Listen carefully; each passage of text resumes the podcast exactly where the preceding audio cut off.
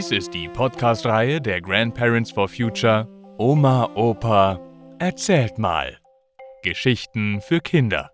Jeden Freitag erscheint hier eine andere spannende neue Folge. Und jetzt viel Spaß beim Zuhören.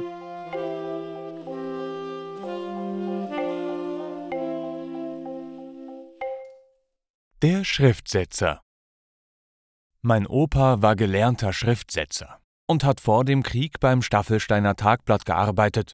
Im Krieg war er zwar eingezogen worden, kam aber nie an die Front. Er war bei einer Einheit in Schwabach und hat sich immer freiwillig zum Küchendienst gemeldet, denn mit Waffen und Schießen wollte er nichts zu tun haben.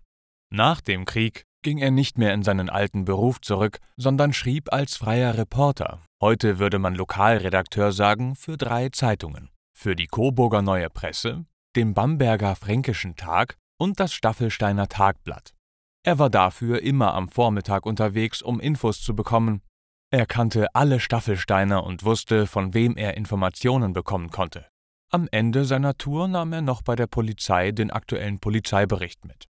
Da er Stadt- und Kreisrat war, kamen noch die entsprechenden Berichte der Sitzungen dazu.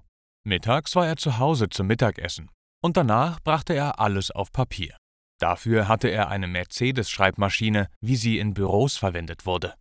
Ich war ein schlechter Esser.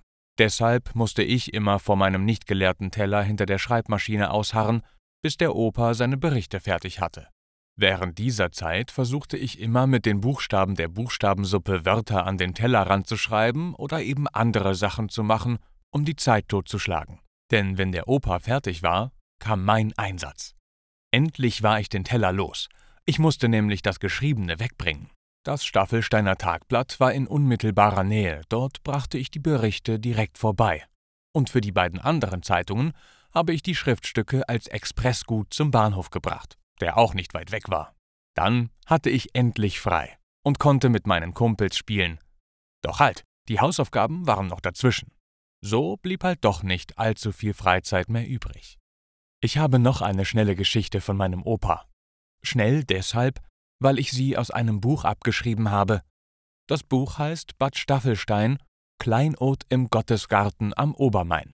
Als am 10. März 1933 der Stadtrat zusammentrat, beschloss er auf Antrag Hans Wachters, Kreisleiter, bei künftigen Sitzungen das Rathaus mit einer schwarz-weiß-roten und einer Hakenkreuzfahne zu beflaggen. Diese Entscheidung fiel einstimmig, denn dem einzigen sozialdemokratischen Stadtratsmitglied, dem Buchdrucker Karl Schuck, mein Opa, war von zwei SS-Posten der Zutritt zum Rathaus verwehrt worden. Marxisten haben im Rathaus nichts zu suchen.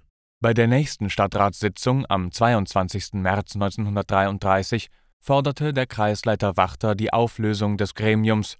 Bürgermeister Wilhelm Sauer erklärte von sich aus seinen Rücktritt. Der letzte Beschluss des Stadtrats änderte wie vielerorts die Straßennamen. Aus der Bahnhof- und Wilhelmstraße wurde die Adolf-Hitler-Straße, aus der Schuhgasse die Hans-Schemm-Straße, aus dem Marktplatz der Horst-Wessel-Platz. So taufte man die tausendjährige Linde auf den Namen Hindenburg-Linde, danach löste sich der Stadtrat selbst auf.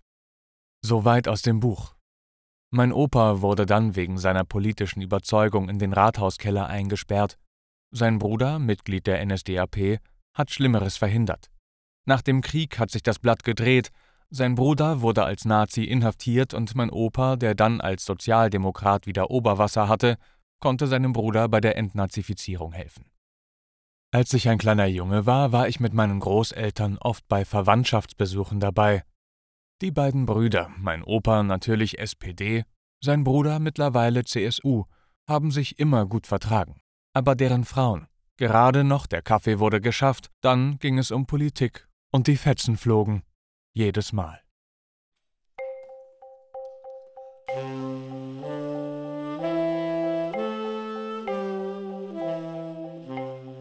Das war Der Schriftsetzer. Gelesen von Matti Swieg. Vielen Dank fürs Zuhören und bis nächsten Freitag.